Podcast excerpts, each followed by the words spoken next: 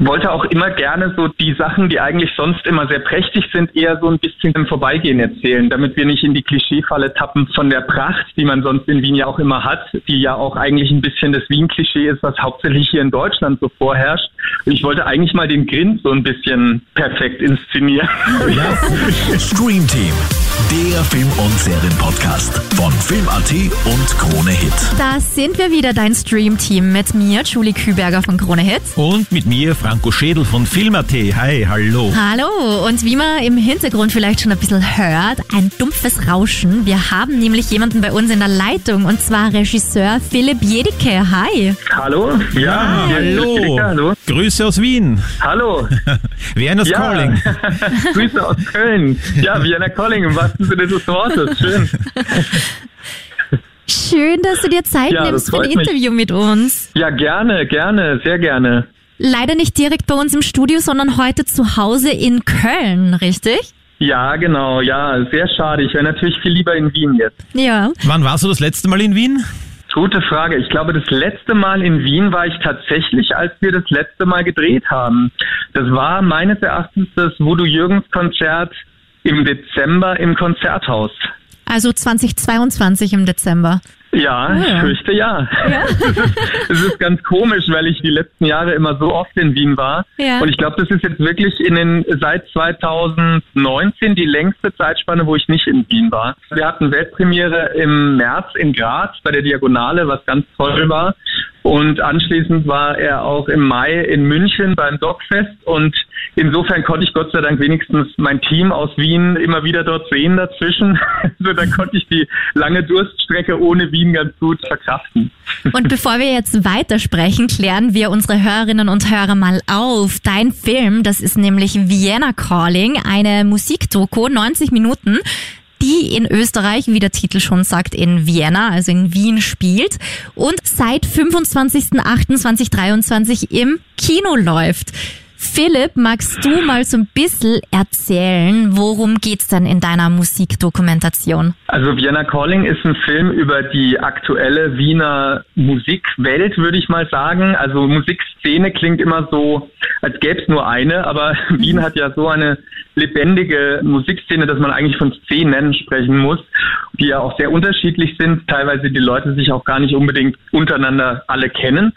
Und ich konzentriere mich in dem Film so ein bisschen auf die Musikerinnen, Musiker, auch Menschen wie Lydia Haider oder Stefanie Sargnagel, also im weitesten Sinne Kultur, die eigentlich nicht so den, unbedingt den Mainstream widerspiegelt, sondern auch so ein bisschen die abseitigen, nicht immer im Mittelpunkt stehenden Seiten von Wien zeigen. Und ja, also ich äh, glaube, dass der Film auch ganz gut als Doku-Musical beschrieben werden kann, weil er nicht unbedingt eine Doku im klassischen Sinne ist, sondern es auch immer wieder Szenen gibt, wo eine Dokumentarfilmszene plötzlich in eine musikalische Szene mündet.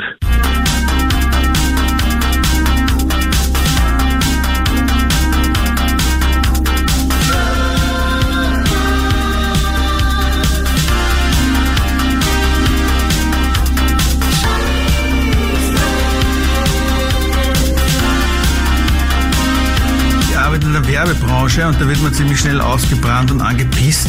Und dann habe ich mir halt gedacht, ich mache jetzt einfach irgendwas und habe mir dann einen goldenen Anzug bestellt. Und es ist so, wenn ich jetzt, wenn Leute, keine Ahnung, von der Volksschule, Hauptschule mitbekommen, dass ich studiert habe und so weiter, können es kaum glauben.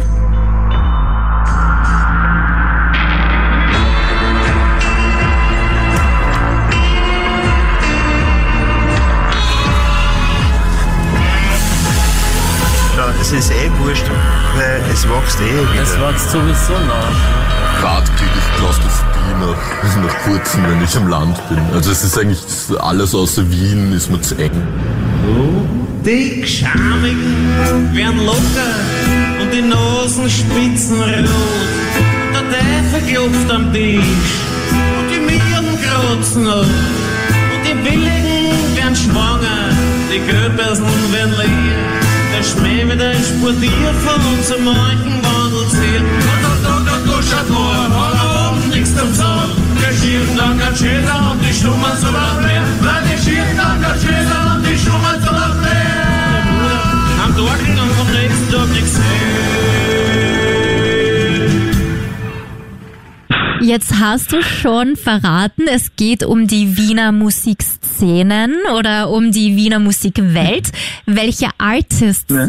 kannst du denn aufzählen, die da alle so mit dabei sind, damit wir unsere Hörerinnen und Hörer mal so richtig auf den Geschmack bringen? Ja, natürlich. Also mit dabei sind Udo Jürgens, der Nino aus Wien, S-Rap, Kerosin 95, der Gut Launinger, Finn, Lydia Heider mit Gebenedeit, Stefanie Sargnagel ist mit dabei und noch viele andere.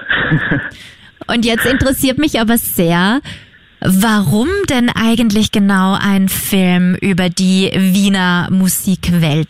Ja, es ist so, ich hatte schon immer ein großes Interesse an Wien und an der Wiener Musik. Das kommt daher, das ist einerseits verwandtschaftlich begründet. Also meine Großmutter war Österreicherin, das war auch ein, hat eine sehr große Rolle in meinem Leben gespielt. Und die hat mich da eigentlich schon sehr früh sensibilisiert für die kleinen, aber feinen, teilweise auch dann doch großen kulturellen Unterschiede zwischen unseren Ländern. Und ich habe einen sehr engen Freund, der in Wien geboren, aber dann doch beim, also in der Nähe, wo ich aufgewachsen bin, äh, mit mir zusammen auch zur Schule gegangen ist. Und der ist, der hat dann seinen Zivi in Wien gemacht und dann war ich in den 90ern das erste Mal dann auch wirklich in Wien. Vorher war ich nur so in anderen Stellen in Österreich und war, hatte halt ganz große Erwartungen und war damals dann doch eher es war damals irgendwie wirkte alles noch ein bisschen ruhiger, als ich es dann viel später erlebt habe. Und dann war ich 2015 das zweite Mal da. Da war ich bei einem Wanderkonzert in der Arena. Das war das Bussi Release Konzert damals. Und die Nacht, das war so eine richtig rauschhafte Nacht eigentlich. Ich bin danach dann von einer Gruppe von Einheimischen den Gürtel rauf und runter geschleppt worden und in die verschiedensten Beiseln und hatte einfach so das Gefühl, ich bin also es war, es war irgendwie überall gefühlt, wurde Musik gespielt und wir hatten, also es war so eine dieser magischen Nächte, die man manchmal hat, wo man ganz viele Sachen erlebt, wo man am nächsten Tag sich fragt, ist das jetzt alles gerade wirklich passiert? Und ich war wirklich so verzaubert. Ja. Also ich war wirklich verzaubert auf so eine Art, wo ich gedacht habe, ich will das gerne teilen. Und dann habe ich danach erstmal, weil ich auch als Kulturjournalist tätig bin, eben Artikel über die Wiener Musik geschrieben, habe ich da immer mehr reingefuchst. Und es war ja die Zeit, wo dann der ganz große Hype hier in Deutschland war mit Bilderbuch und Wander. Aber mich hat dann auch interessiert, wen gibt's da noch, woher kommt's? Und so habe ich dann nach und nach Voodoo Jürgens entdeckt und und S-Rap und die anderen Menschen, die auch in meinem Film vorkommen. Und irgendwann wurde mir immer klarer, dass das eigentlich ein Film werden muss und dass es mir nicht reicht, darüber zu schreiben, sondern dass es visuell was draus passieren muss. Ja, jetzt ist es ja eine Musikdokumentation. Wie geht man denn an eine Dokumentation ran? Also gibt's da dann irgendeine Art von Drehbuch oder ist es wirklich so Freischnauze unter Anführungszeichen? Also ist, ist da irgendwas vorgegeben oder ist alles improvisiert und ihr macht euch nur aus, wo und wann ihr euch trefft? Wie funktioniert das? Also es ist so, dass man bei einem Dokumentarfilm schon im Vorfeld auch ein Buch schreiben muss. Das ist natürlich nicht so umfangreich wie ein Drehbuch für einen Spielfilm. Aber wenn man Förderung beantragt, schreibt man quasi einige Seiten darüber, wie man sich den Film vorstellt, sodass auch die Förderstellen sehen, okay, das wird ein Film, daraus wird was. Und es hilft einem auch als Regisseur natürlich so ein bisschen die eigene Vision mal niederzuschreiben und auch ein bisschen zu fokussieren und zu sehen, was könnte funktionieren, was nicht.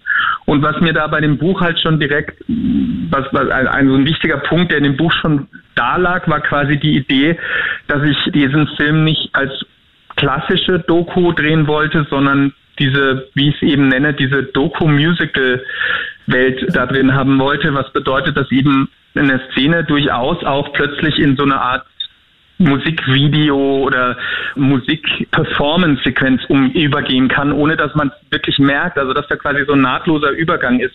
Weil es mir wirklich darum ging, wenn ich Musikdokus sehe, ich mag auch klassische Musikdokus, wo dann jemand erzählt und dann sieht man Archivaufnahmen und so weiter. Aber ich wollte eigentlich was machen, was wirklich alles selbst gedreht und aktuell ist und gleichzeitig auch wirklich ein Gefühl, ein Lebensgefühl vermittelt, wo man dann wirklich in dem Moment das Gefühl hat, man ist dabei und man erlebt so eine Nacht und oder einen Tag in Wien und man ist so von der Musik umfangen und dass die Musik wirklich auch für sich spricht und man nicht dauernd immer wieder quasi alles erklärt bekommt, sondern dass vielleicht manche Dinge auch gar nicht erklärt bleiben. Und diese Idee, die ist auch schon im Buch verankert gewesen. Aber dann ist es so, man schreibt das alles schön hin und am Ende kann man es eigentlich in den Papierkorb werfen, weil eigentlich alles ja. dann doch wieder ganz anders passiert, als man es vorher erwartet hat, sozusagen. Ja. Es ist ja trotzdem gut gelungen, das diesen Plan umzusetzen, weil du nimmst einem dann nicht an der Hand, sondern du stellst ihm da einfach mitten hinein in diese Musikwelt und man muss sich selber ein Bild machen und natürlich die Augen und die Ohren aufsperren. Und ganz ein großes Lob auch sind die Landschaftsbilder, so wie du da zum Beispiel gleich am Anfang da über die alte Donau fliegst und das einfängst mit einer Drohne. Oder später mal gibt's ja auch so ein Musikvideoartig, wo man da über die Höhenstraße fährt, die herbstlich, die Bäume sind braun. Das ist ganz, ganz toll. Ist es dann auch wirklich als Musikvideo verwendet worden, ausgekoppelt worden vielleicht? Bisher noch nicht. Das ist aber tatsächlich auch, ich hatte da ganz großartige Leute, mit denen ich da arbeiten konnte. Also zuallererst natürlich genannt den Director of Photography, den Max Berner, den Kameramann und Jan Widowitz, der Drohnenpilot, weil es war, sind einfach ein, auch Leute dabei gewesen, die auch ein unglaubliches musikalisches Gespür haben. Und Max hat zum Beispiel auch schon viele Musikvideos gedreht. Und dadurch hat er da auch wirklich das Feeling dafür.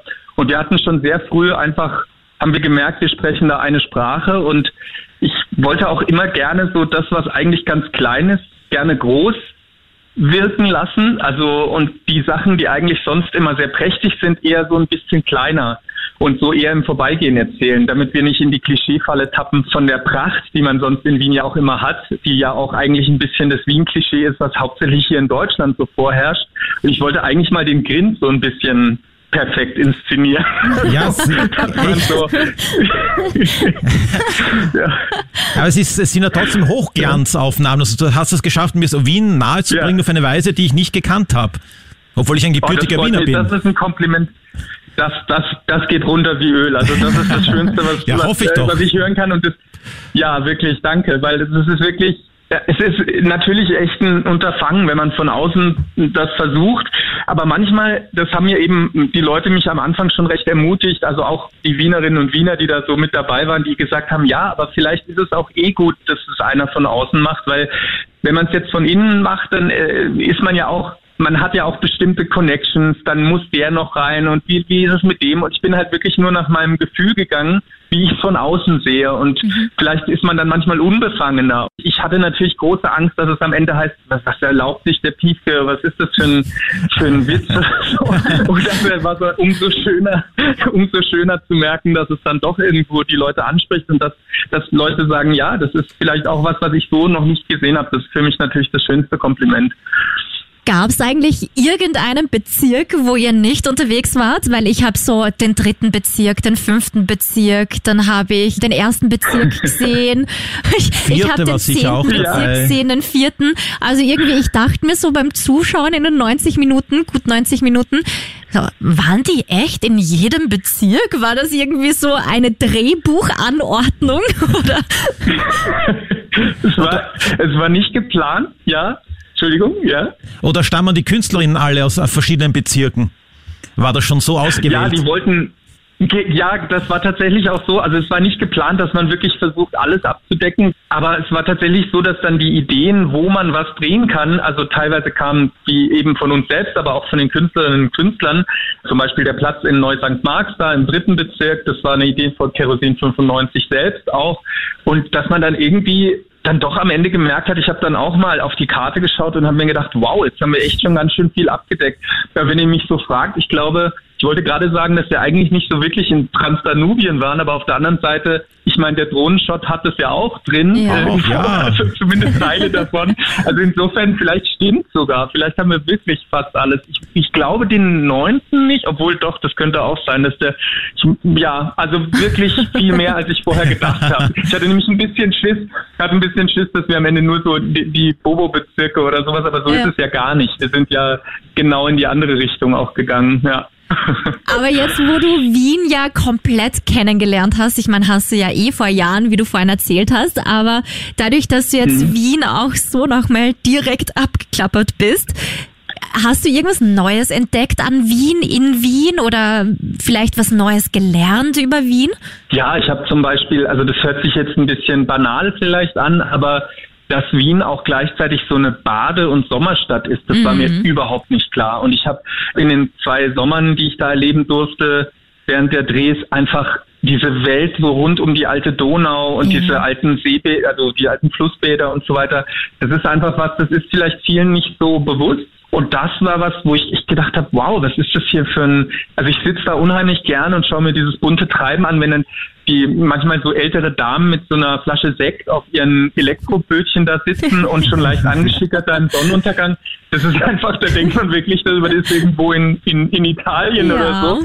Also das finde ich schon wahnsinnig schön und unglaublich attraktiv auch und ja, das hat mich irgendwie immer so total gesettelt, wenn wir, auch wenn man viel Stress hatte und dann aber abends sich da einfach hinsetzen kann und das Wasser, wie sehr das die Stadt auch bestimmt, das Oh ja. war für mich wirklich neu. Total beeindruckend. Ja, das glaube ich. Ich habe ja auch gesehen, ihr wart an der Copacabana auch.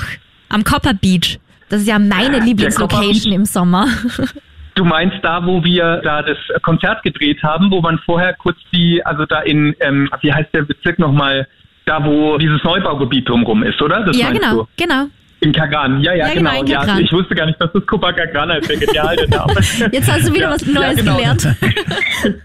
Ja, nee, das war wirklich was, wo wirklich auch unsere Wiener Produzentinnen und Produzenten gesagt haben, das haben sie so auch noch nicht gesehen. Also das war für mich auch ein Ort, der eigentlich auf den ersten Blick ja ein bisschen, ja, so, der hat so was ganz Besonderes, weil der auf die eine Art so ein bisschen retortenmäßig wirkt und andererseits aber total gelungen ist. Also weil die Leute das komplett annehmen und es auch dann auf so eine Weise auch sehr schön ist und dass man da auch so ein komplettes, äh, so eine Sommerwelt dann plötzlich vor sich hat. Das war, äh, ja, und dann riesige Fische im Wasser, also es war wirklich äh, auch ganz, ganz absurd schön.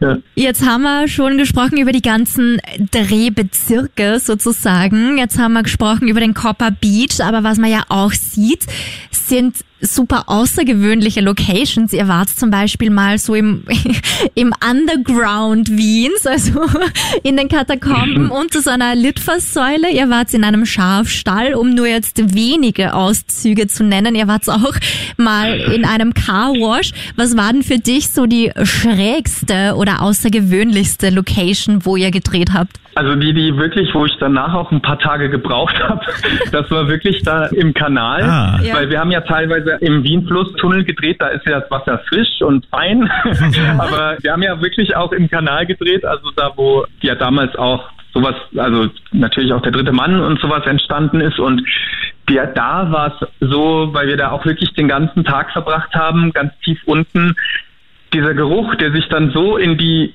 in alles festsetzt, dass man dann auch Tage später, wenn man hustet, noch immer diesen Kanal äh, Geschmack noch im Oh. Mund hat.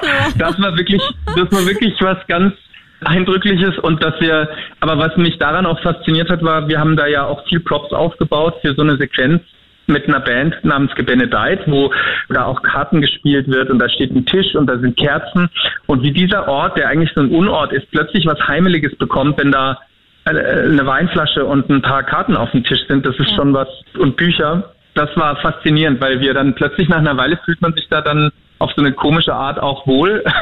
und es war ganz tief unter der Stadt und das ist natürlich auch was Besonderes, weil ja auch vor ich glaube, bis noch vor 100 Jahren, knapp 100 Jahren, da ja auch wirklich viele Menschen gelebt haben und dort, also Tagelöhner und Leute, die wirklich nicht viel Geld hatten, die Ärmsten unten in den Katakomben unter Wien gelebt haben. Und man findet da immer noch so ein bisschen diese Orte, wo äh, eben früher auch ganze Familien oder Menschen da gelebt haben. Und Samu, der auch in unserem Film ist, der weiß da wahnsinnig viel drüber. Das war wahnsinnig spannend.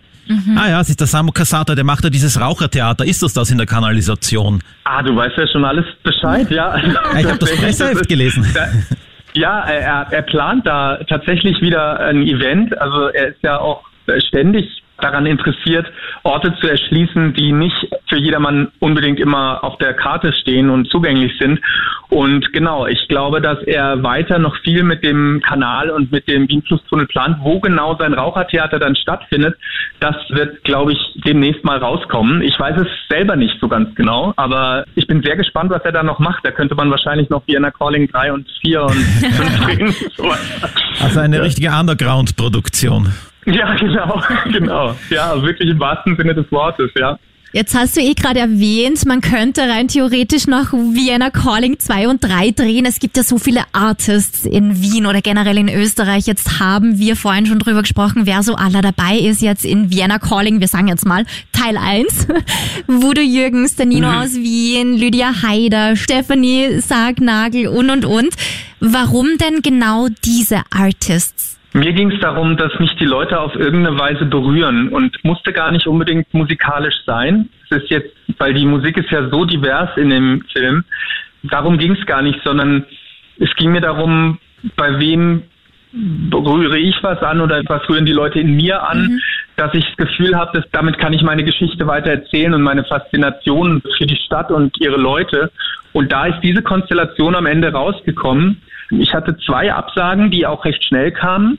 Mhm. Ähm, insofern ist am Ende wirklich so im Grunde das rausgekommen, was ich mir erhofft hatte an der Konstellation an Menschen. Und es mag auf den ersten Blick ein bisschen schräg wirken, wie das kombiniert ist, aber ich finde, es passt für den Film am Ende genau. Und ja. ähm, ich wollte halt wirklich auch die Bandbreite versuchen darzustellen. Und das ist jetzt eben einerseits Singer-Songwriter-Musik dabei, dann wiederum Experimentalmusik, Rap. Ja. Und es ist ja so, die Wiener Musikszene birst ja quasi vor Kreativität und die ist ja auch immer weiter in den letzten Jahren, glaube ich, auch, hat die einen ganz, ganz großen Sprung nochmal gemacht. Und ich glaube, dass da noch ganz viel kommt.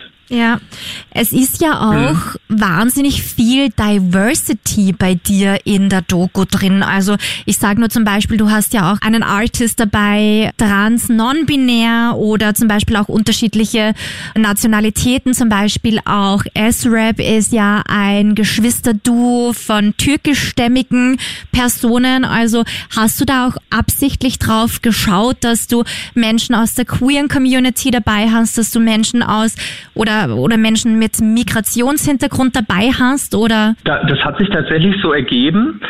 Und ich bin bei S-Rap zum Beispiel wahnsinnig froh, weil dieses Element, was sie mitbringen, auch dieses, also Türkisch, Balkan, was ja in Wien einfach auch wahnsinnig präsent ist, das war mir schon sehr wichtig. Ich hatte am Anfang auch überlegt, sollte es jemand vielleicht eher aus Ex-Jugoslawien sein, aber S-Rap bringen das alles mit. Also sie sind auch von der Musik her ja ein Mix zwischen westlichem Rap und orientalischen Klängen ist, ist es auch viel, wenn sie live spielen, hat man auch dieses Balkan-Flavor mit mhm. dabei. Und das ist einfach was, das gehört zu Wien und das ist einfach so ein wichtiges Element, was man auch immer spürt und was ich auch gleich am Anfang eigentlich, wo ich dann das erste Mal über den Brunnenmarkt gegangen bin, einfach auch so aufgesaugt habe. Und da, ja, das, das war ein absolutes Glück, dass ich die beiden gefunden habe. Und ja, also Wien ist so divers und wahrscheinlich ja. ist es noch viel diverser, als es in meinem Film ist. Es könnte wahrscheinlich noch alles viel diverser sein, was ich da abbilde. Es gibt da noch viel mehr, glaube ich, und das ist, glaube ich, echt wirklich so ein so ein Bruchteil nur davon. Aber ich hoffe, dass, aber es freut mich, das zu hören, dass es, dass es so rüberkommt. Ja, ja auf jeden Fall, ja was ich sehr, sehr schön gefunden habe zu sehen einfach. Und ich dachte mir dann so, das ist sicher auch beabsichtigt so. Weil. Ja, die Welt ist divers und Wien ja. ist einfach so divers, ja. Auf jeden Fall. Und deswegen finde ich super, dass das auch vorkommt. Ich weiß nicht, ob ich mich vorhin verhört habe, aber ich bild mir ein, dass du gesagt hast, zwei Absagen hast du bekommen. Habe ich auch gehört. Darf man auch wissen, wer das war? Ich weiß gar nicht, ob ich das sagen kann, darf. Also dann stelle ich eine andere äh, Frage. Das eine, ich, ich sag's mal so, das eine ist eine sehr, sehr bekannte Band. Ah, ja? Und das andere ist ähm, äh, eine sehr, sehr unbekannte Band. Ist, nee, das andere, die andere Band ist auch relativ bekannt, aber es ist so, dass in beiden Fällen das sehr respektvoll abgelaufen ist und auch was mich da sehr gefreut hat bei den Absagen sogar, ist einfach, dass so ein sehr gutes Verständnis dafür, was ich vorhabe, drin war und einfach mhm. dann auch von deren Seite gesagt wurde, wir passen da einfach nicht ganz in das, was du da vorhast und es auch eigentlich gestimmt hat. Dass ich also am Ende gesehen habe, stimmt, wären die jetzt da drin, dann wäre es nicht so, wie es jetzt ist und was eigentlich am Ende sogar gut war, dass es zu mhm. diesen Absagen kam. Hast du dich vielleicht bedankt für die beide dann, für die Absagen, dass das irgendwo im Abspann versteckt ist? Nee, nee ist es nicht. Wir müssen weiter spekulieren, wir werden es wohl nicht herausfinden, ja. wer die zwei sind. Aber ich es Ich kann es euch off the record verraten. nachher. Mm, Ja, dann okay, schalten wir alles gerne. ab. Okay, aber stellen wir vielleicht noch eine andere Frage dazu. Wenn es Mhm. vielleicht ja wirklich einen Teil 2 und 3 gäbe oder nur mal einen Teil 2, fangen wir mal sachte an, gäbe es Mhm. Wunschkandidaten, Wunschartists und Bands, wo du sagst, boah, die wären noch richtig cool, die habe ich jetzt bei Teil 1 bewusst nicht dabei gehabt oder vielleicht noch gar nicht dran gedacht, aber für einen zweiten Teil wären die so meine Wunschkandidatinnen. Oh ja, also da fallen mir auf einen Schlag wahnsinnig viele ein. Ich würde das nur jetzt gerne nicht so verkünden, weil am Ende wird man dann da so ein bisschen drauf festgelegt und dann sagt, ja, wie wär's denn? Oder sowas. also, aber ich wäre, nein, aber ich finde, ähm, also es gibt immer wieder neue Acts, die mich da begeistern und ja, ich, äh, ich meine jetzt nur mal äh, aus der Lameng so rausgesprochen, ist Öl oder Karikari oder ich meine, wir haben auch Buntspecht zum Beispiel ja nur so angeschnitten im Film, ne? Die spielen da live eine Performance, die aber an einer unglaublich tollen Stelle ist und so weiter. Oder auch Zinn, die ja am Anfang kurz zu sehen sind und das Lied aber genau an der richtigen Stelle in, in, einen in die richtige Stimmung versetzt auch einzelne Künstlerinnen, Künstler, die im Film schon vorkommen, wo ich manchmal denke, da würde ich einfach gerne noch mehr sehen oder was halt jetzt, sagen wir mal, auf dem Cutting Room Floor gelandet ist. Allein daraus könnte man schon viel mehr machen. An der Lust mangelt es da meinerseits überhaupt nicht und an dem Interesse und an den Möglichkeiten und was da da ist, aber Jetzt ist ja erstmal der Film raus und jetzt hoffe ich erstmal, dass der seinen Weg findet und gut ankommt und Ja, also das, einfach Schritt äh, für Schritt. Ja, genau, genau. Es kommen ja dann auch viele Szenelokale vor, zum Beispiel das Schmauswaberl ist so ein ganz zentrales. Weißt du, wie das, das sich herleitet, eigentlich der Name? Ich weiß, also äh, das ist, ihr korrigiert mich bitte, wenn es falsch ist. Ich habe mal gehört, dass das eine, also wörtlich übersetzt bedeutet es doch, glaube ich, so viel wie das Schmausweib oder Weibchen. Und es ist doch jemand gewesen, der quasi Essen ausgegeben hat. Oder liege ich da völlig falsch? Nein, gar nicht. Das war ne, aber besonderes Essen, nämlich von der Hoftafel, von der Kaiserlichen aus der Hofburg. Was da bei irgendwelchen Banketten übrig geblieben ist, wurde dann dorthin schuppiert und dort wurde es dann um billiges Geld halt an die, an das niedere Volk weitergegeben. Ah, das ist ja sehr sympathisch. ja. Also niedere Volk, aber jetzt nicht, aber ich meine diese das ist der Ausdruck, aber die, die ich meine, dass es das quasi damals schon so eine Art Tafel gab, ist ja, schön zu Ja, hören. absolut. Ja. Welche Mhm. anderen Lokale kommen denn da noch bei dir vor? Was war denn noch wichtig im Film? Also das Café Weidinger kommt vor, das war auch was, was mich in seinem Charme so äh, begeistert hat, weil ich war dort drin, als noch geraucht wurden, also als noch geraucht werden durfte, so, so alt sind die ersten Aufnahmen dieses Films, das darf man fast nicht sagen, aber uns ist ja Covid leider auch reingeschlittert in die Dreharbeiten und eigentlich bin ich froh, dass wir noch diese pittoresken Rauch Raucherszenen im Film drin haben und so ein Café wie das Weidinger, das ist sowas, sowas findet man zum Beispiel in Köln jetzt zumindest nicht also so gar nicht, weil es ist zwar ein Kaffeehaus, aber es ist gleichzeitig halt auch ja eine Bar und gleichzeitig ist es auch einerseits groß und schön und gleichzeitig ist es aber auch schon so ein bisschen abgenutzt und sowas und diese Kontraste, die in so einem Kaffeehaus zum Beispiel da auch sind, das ist sowas, was ich einfach immer sehr schön finde, was Ja. in Wien halt öfter gibt und hier zum Beispiel kaum, also nur in anderen, in ganz anderen Varianten, ja. Dann gab es ja noch eine andere seltsame, ungewöhnliche Location, da hat man sich ein bisschen nach Hamburg Reeperbahn versetzt gefühlt, nämlich eine Piepshow, wo dann der Wude Jürgens aufspielt. Das war vermutlich mal in der Gürtelnähe, schätze ich. Genau, das war so kurz vorm Gürtel, allerdings im siebten Bezirk, lustigerweise, in der Burggasse. Und die Location war, das war ein Corona-Konzert, wo sich irgendjemand sehr Findiges überlegt hat, was kann man denn da machen? Und dann war es halt so, dass natürlich der Abstand gewahrt war, weil die Zuschauerinnen und Zuschauer quasi im Kreis hinter diesen Türchen saßen und wurde Jürgens dann äh, auf diesem Podest in der Mitte, was sich gedreht hat, wo normalerweise der Striptease stattfindet, dann Gitarre gespielt hat, was ein wunderschönes Bild für den Film einfach ergeben hat und einem, ja, sehr stimmungsvoll war. Und ist auch bewundernswert, dass er dann nicht irgendwie aus dem Rhythmus gekommen ist, weil er sich da gedreht hat auch. Ja, absolut. Also ich habe auch gedacht, ich wahrscheinlich wird einem da irgendwann schwindlig und das ist, ich meine, er hat da glaube ich drei Sets, a 20 Minuten oder ich glaube noch länger gespielt und das ist schon schon eine Leistung, finde ich, wenn man sich die ganze Zeit im Kreis dreht, auf jeden Fall. Jetzt hast du vorhin schon erwähnt, bei den letzten Szenen 2022 im Dezember warst du das letzte Mal in Wien. Jetzt haben wir auch gerade durch die Raucherszenen erfahren, das war noch zu Zeiten, wo man rauchen durfte und vor Corona.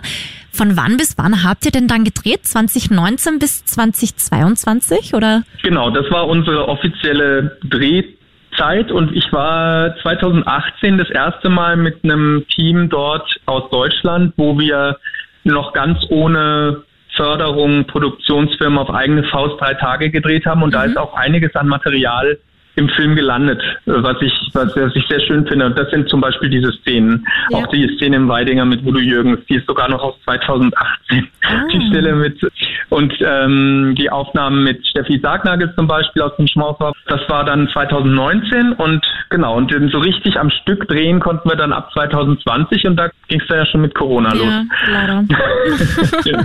ja. ja. Jetzt. Deshalb war dann alles etwas äh, unterbrochen. ja. Aber trotzdem haben sehr, sehr viele oder sind sehr, sehr viele coole Szenen entstanden und auch schräge Szenen, wie wir auch gerade über die Voodoo Jürgens Szene gesprochen haben. Was ist in deiner Meinung nach so das Schrägste im Film oder das Coolste oder so? Was ist deine absolute Lieblingsszene? die entstanden ist bei den Dreharbeiten? Ich habe mehrere Lieblingsszenen, aber eine Szene, wo wir wahnsinnig viel gelacht haben, auch hinter der Kamera und äh, uns wirklich zusammenreißen mussten, obwohl, da gibt es eigentlich mehrere, aber eine, die, äh, das war ähm, in dem Friseursalon, wo Mino aus Wien zusammen mit äh, Erich Johann, der ehemalige Friseur, unter anderem auch von Falco und vielen anderen Promis aus Wien, wo die beiden da ihren Schmäh führen, das war einfach sensationell. Ja. Das ist wirklich nur ein ganz kleiner Ausschnitt von dem, was da gesagt wurde. Und das war unglaublich.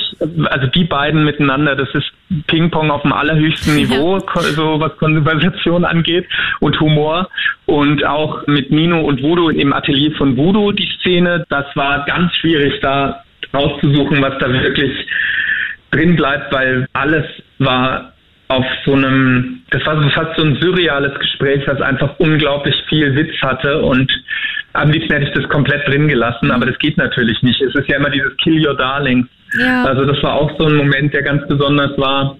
Auch ein sehr besonderer Moment war, wie wir das Jogging-Interview mit Kerosin 95 auf dem Platz geführt haben und wir alle zusammengequetscht in so einem Golfkarren saßen und vor Kerosin hergefahren sind. Also es war, es war einfach immer wie so ein richtiges Abenteuer. Und das ist ja das Schöne an Dokumentarfilmen, dass man nie so genau weiß, was kommt, was passiert. Man kann ein bisschen den Rahmen bieten, aber am Ende sind es die Menschen, die man filmt, die den Film dann am Ende ausmachen. Und das ist jedes Mal einfach es ist, es ist, man lässt sich auf ein Abenteuer ein und man muss da immer offen sein für das, was kommt. Und das ist einfach ein riesen Glücksfall, wenn man dann spürt, da entsteht was und da ist gerade eine gewisse Magie auch zwischen dem Gut Launinger und dem Clemens Heifel, diese Sequenz, wo die beiden als Manager und Sänger sozusagen auftreten. Da gab es auch ganz viel Schmäh, der am Ende leider gar nicht in den Film mehr gepasst hat, aber der einfach wirklich, also es gibt genug Material, was man eigentlich noch schön zu einem zweiten Film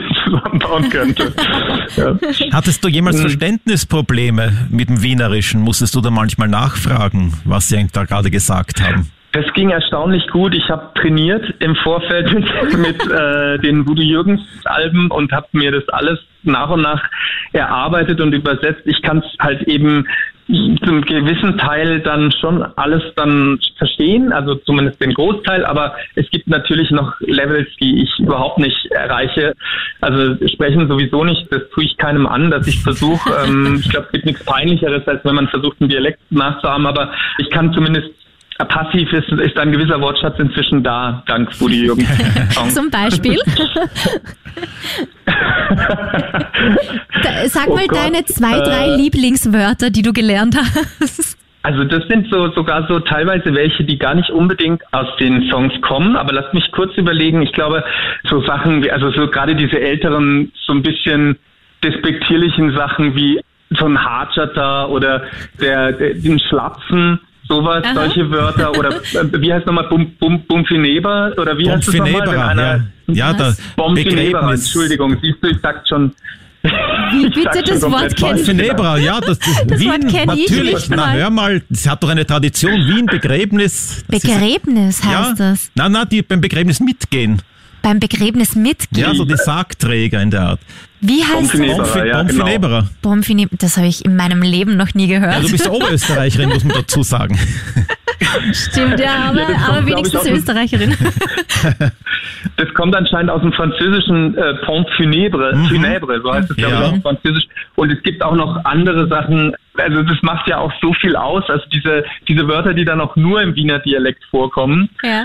Neben den einzelnen Wörtern finde ich auch Redewendungen auch immer schön. Also zum Beispiel, lass mir Angland, also ich kann es gar nicht richtig aussprechen. Also Angland, Angland kann es einer von euch sagen. Ja, la, lass mir. Scheiße. Genau, das finde ich wunderbar. Oder es geht sich aus, das hat sich ja in Deutschland inzwischen auch komplett etabliert. Also ich finde solche Redewendungen, die haben einfach sowas extrem Lässiges in Wien, was halt einfach sowas Entspanntes in sich schon trägt, finde ich. Und sowas gefällt mir auch wahnsinnig gut. Oder ins Narrenkastel schauen. Ja, ja, ist richtig. stimmt. Wenn man so Luft, Luftschlösser, Ja, ich glaube auf einfach Deutsch so. sagt man Luftschlösser bauen. Ja. ja. Vor sich Genau. hinstarren, Fantasien nachhängen. vor sich hinstarren. Ja, genau. Das ist eine der schönsten Redewendungen, finde ich. Ins Narrenkastel starren oder schauen, blicken, was auch immer. Schauen. Ja. Ins Nornkastel schauen, sagen wir. Wie sagt man? Ins Nornkastel schauen. Ins Narrenkastel schauen, ja, genau. Genau. Ja. Abgesehen von den Wörtern und Redewendungen, wer von den ganzen Artists hat dich denn am meisten überrascht? Wow, das ist eine sehr gute Frage. Wirklich überrascht hat mich einfach diese Nähe, die bei S-Rap sofort da war, weil die beiden uns wirklich so richtig in ihre Welt gelassen haben und einfach so eine Offenheit da war, dass sie zum Beispiel ganz spontan gesagt haben, wir gehen jetzt zu uns nach Hause und hatten den Eltern noch nicht mal wirklich Bescheid gesagt, dass wir da komplett mit Filmteam anrücken.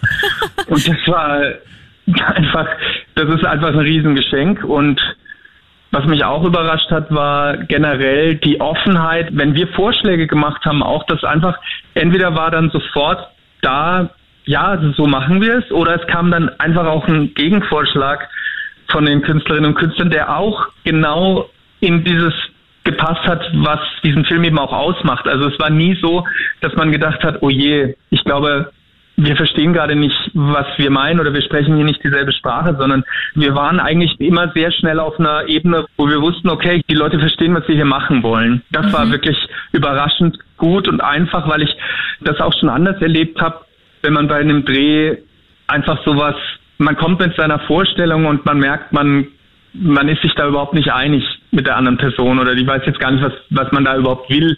Und das ist eigentlich schön, dass wir gemeinsam daran arbeiten konnten. Das war auch so der Gedanke, weil ich irgendwie, ich glaube, man kann über Künstlerinnen und Künstler schlecht Filme machen im Sinne von, ich stülpe jetzt meine Vorstellung über dich, sondern man kann es nur gemeinsam machen, weil es gibt ja eine komplette Welt, die sie schon aufgebaut haben für sich. Und äh, man kann froh sein, wenn man dann gemeinsam ein Stück Weg gehen kann, aber man kann eben nicht das so in sich, also so denken, okay, du nimmst bist jetzt die Spielfigur in meinem Film. Und das geht nur als Kollaboration meines Erachtens. Es gibt sicher Filmemacherinnen, Filmemacher, die es anders sehen. Ja. Aber so, finde ich, macht es auch am meisten Spaß, weil man dann gemeinsam an was arbeitet. Und es wirkt auch viel natürlicher dann, wenn man ihnen da den Freiraum auch Ja. lässt. Absolut. Und ich habe so das Gefühl, wenn ich selber mir vorstelle, jemand dreht mich und ich bin dann nicht damit einig, wie, wie dieses Bild am Ende von mir ist. Das muss furchtbar sein. Also deshalb ist es mir einfach wahnsinnig wichtig, dass da Verständnis ein gegenseitiges da ist. Und da bin ich sehr behutsam, glaube ich. Das ist einfach, weil ich es einfach verstehe, weil ich glaube, dieser Film ist dann da, den kann man dann auch nicht mehr löschen. Und ich glaube, die seligen Zeiten wünschen sich manche Künstlerinnen und Künstler zurück, wo nicht jeder ein Handy hatte und man dauernd alles immer für immer im Netz hat. und äh, genau, und äh, das finde ich, das muss man respektieren einfach. Ja. Wie groß war denn die Versuchung für dich mitzusingen und hast du es immer unterdrücken können? Nicht immer, also bei der Szene mit Nino und dem Erich Johann im Friseursalon, da hatten wir so oft den Song laufen lassen von Kixi Kaxi und die Koxen, dass wir alle den so einen Ohrwurm hatten, dass wir alle die ganze Zeit auch so unwillkürlich gesungen haben und ja, das war, immer konnten wir das nicht unterdrücken, das war nicht möglich. ja. Franco, hast du noch Fragen? Ich glaube, jetzt sind wir soweit eh durch, würde ich mal sagen. Ich hätte noch eine abschließende Ja, Frage. gerne. und ich weiß, Regisseure und Drehbuchautoren, Produzenten und alle, die eigentlich Filme machen, so wie du auch, die Mhm. mögen diese Frage eigentlich nicht so gerne. Ich stelle sie dir aber trotzdem. Was Ja. wolltest du denn vermitteln mit deinem Film? Was ist so irgendwie deine Botschaft oder was sind mehrere deiner Botschaften? Was war dir wichtig rüberzubekommen ans Publikum? Mir war wichtig zu zeigen, dass Wien, auch wenn man denkt, man kennt's, ganz viele Seiten hat, die man eigentlich so gar nicht erwartet. Das ist also gerade für jemand, der kulturell so nah dran ist wie jetzt Deutschland und Österreich, es ist doch ein ganz anderes Land, es ist eine andere Kultur, es ist eine Stadt, die ganz anders gewachsen ist als andere Städte in Deutschland jetzt zum Beispiel. Und dieses Klischee brechen war mir auch ein Anliegen, also das Klischee, was ja auch wahr ist, aber was eben immer so überwiegt, Sachertorte und Pracht und Sissi und sondern halt eben auch diese andere Seite, dieses grindige Wien, was eh auch in Wien sowieso jeder kennt, aber eben nicht unbedingt in Deutschland. Also das war mir ein Anliegen. Mir war es ein Anliegen zu zeigen, was mir aber auch in meinem ersten Film über Chili Gonzales ein Anliegen war, zu zeigen, wie viel Arbeit in Kunst steckt und wie viel Mut in Kunst steckt und das eben auch dazu gehört, dass man ganz lange auch noch andere Jobs hat, also dieses Hacking einfach auch, was im Film, glaube ich, ziemlich deutlich wird, wie sich Samu mit Kellnern und mit scharfe Scheren über Wasser hält und eben Enes von S-Rap auch Fahrräder, Citybikes auflädt und so weiter. Das ist mir auch wichtig gewesen. Und eben auch diese Kompromisslosigkeit. Das ist das, was sie gemeinsam haben, diese Menschen in meinem Film, dass sie eben durchziehen und sich sozusagen auch wieder eine schöne Redewendung aus Wien, sich nichts scheißen, sondern sagen, ich schaue jetzt nicht danach, was jetzt vielleicht allen gefällt, sondern ich mache jetzt, was ich kann, was mein Ausdruck ist und schau mal, was ich damit schaffen kann. Und das ist das, was diese Menschen, glaube ich, verbindet. Und die einen sind damit schon wahnsinnig erfolgreich, wie Voodoo, Nino und S-Rap und andere sind da auf dem Weg dorthin und ja, das war mir wichtig. Das waren mir eigentlich die wichtigsten Punkte. Schön, das waren wunderschöne Abschlussworte, würde ich mal sagen, oder? Ja, und danke fürs Lustmachen, weil du kennst dich Ja. offenbar in der Musikszene in Wien besser aus als ich, weil da waren einige Geheimtipps für mich noch Oh ja. dabei. Das ist gut so. Ich auch, ja. Das freut mich. Das freut mich sehr. Ja, vielen, vielen Dank für das Interview und danke, dass ihr euch auch die Mühe gemacht habt jetzt via Telefon. Das ist natürlich immer wieder schwierig, weil man dann denkt, man hat jetzt den anderen unterbrochen und so weiter. Und ich hoffe, dass ihr das trotzdem gebrauchen könnt und dass ihr auch genug Material habt. Und ja, hat mich sehr gefreut. Das ein war sehr schönes perfekt. Interview. Ja, klar, das hat genug Also, vorhanden, auf ja. jeden Fall. Danke dir Ja, vielmals. super. Das freut mich. Danke euch sehr. Und heute natürlich passend zum Vienna Calling Kinofilm haben wir uns auch Musikserien, Musikdokus, Musikfilme von unseren Kanal Plus RedakteurskollegInnen eingeholt. Und da die Empfehlungen unserer Kolleginnen Eins. Falco, verdammt, wir leben noch. Da geht's, ja, wir wissen's um Falco, der ist ja vaterlos aufgewachsen mit einer sehr dominanten Mutter, wächst als Johann Hölzel in Wien auf, wird dann Mitglied von Wiener Szenebands, unter anderem bei den populären Dradi Wabal. Irgendwann entwickelt er die Kunstfigur Falco und startet mit der Kommissar so richtig als Popstar durch. Er ist eine schillernde Persönlichkeit, ein sehr sensibler Mensch, ein fürsorglicher Vater und zum anderen hat er aber ein sehr arrogantes, selbstzerstörerisches Genie in sich. Und das alles wird natürlich bei Falco verdammt wir leben noch thematisiert. Und natürlich wird auch sein tödlicher Autounfall in der Karibik im Jahre 1998 im Alter von nur 41 Jahren ebenso thematisiert. Zwei. Nashville. Und zwar geht's da um eine Musiklegende, die Königin der Country-Musik, und zwar Raina James. Und nach zwei Jahrzehnten im Musikbusiness ist ihre Popularität am Schwinden und sie will ihre Karriere wieder in Schwung bringen. Deswegen plant ihr Plattenlabel eine Konzerttournee als Support für eine aufstrebende andere Country-Musikerin, und zwar Juliette Barnes. Die versucht dann der Rainer das Rampenlicht zu stehlen und es entsteht ein ziemlich heftiger Rivalitätskampf um die Beliebtheit beim Publikum. Drei. Zoe's Extraordinary Playlist, da geht's um einen merkwürdigen Vorfall. Auf Basis dessen die clevere Computerprogrammiererin Zoe die geheimen Wünsche ihrer Mitmenschen durch Lieder hört. Sie erkennt, dass das eine sehr absurde Gabe ist, aber dass es ein echtes Geschenk sein könnte. Das ist unter anderem mit Lauren Graham und Peter Gallagher und die zwei waren ja jetzt vor kurzem auch bei uns in einigen Folgen, beziehungsweise immer wieder mal Thema. Lauren Graham kennt man aus Gilmore Girls und Peter Gallagher kennt man aus OC California. 4. Hotel Rock'n'Roll und zwar geht's da um Mao, die erbt ein Hotel am Land von ihrem Onkel und gemeinsam mit ihren immer gut gelaunten Loser-Freunden, den Hobby-Rockstars Max und Cherry, versucht sie, den Spirit von Sex, Drugs und Rock'n'Roll wieder so richtig aufleben zu lassen. Doch bald müssen die das Erbe gegen die feindliche Konkurrenz, das Großkapital, einen falschen Gärtner, einen walzenden Inspektor und natürlich ihre eigene Unfähigkeit verteidigen. Und da beginnt so eine richtige Tour de Force, irgendwo zwischen Peter Alexander, Louis de Finesse, Kebabaufstrich und Post-Punk Iggy Pop. Mit Michael Ostrowski und Hilde Dalig. So, alles steht unter dem Motto Halle fucking Luja. Das alles siehst du jetzt auf Kanal Plus, der Streaming-Plattform für Österreich. Testest du jetzt übrigens 30 Tage lang kostenlos und danach immer noch absolut leistbar um nur 8,99 Euro. Und für dieses Geld gibt's jede Menge Premium Entertainment, europäischen Fokus und auch österreichischen Fokus. Frank und ich sind in zwei Wochen wieder da. Bis dahin bitte gerne abonnieren, bewerten und auch jegliche Anmerkungen, Empfehlungen, Feedback schicken an. Streamteam at Kronhit.at, ihr könnt uns gerne auch was singen. Oder auch weitere Tipps schicken für Teil 2 und 3 und 4 und 5 von Vienna Calling. Auch sehr gerne. Wer soll dann auch rein Artists bitte an uns schicken? Philipp, danke das könnt ihr dir. mir dann gerne weiterleiten direkt. Ja, danke euch. sofort. Machen wir. Super, danke.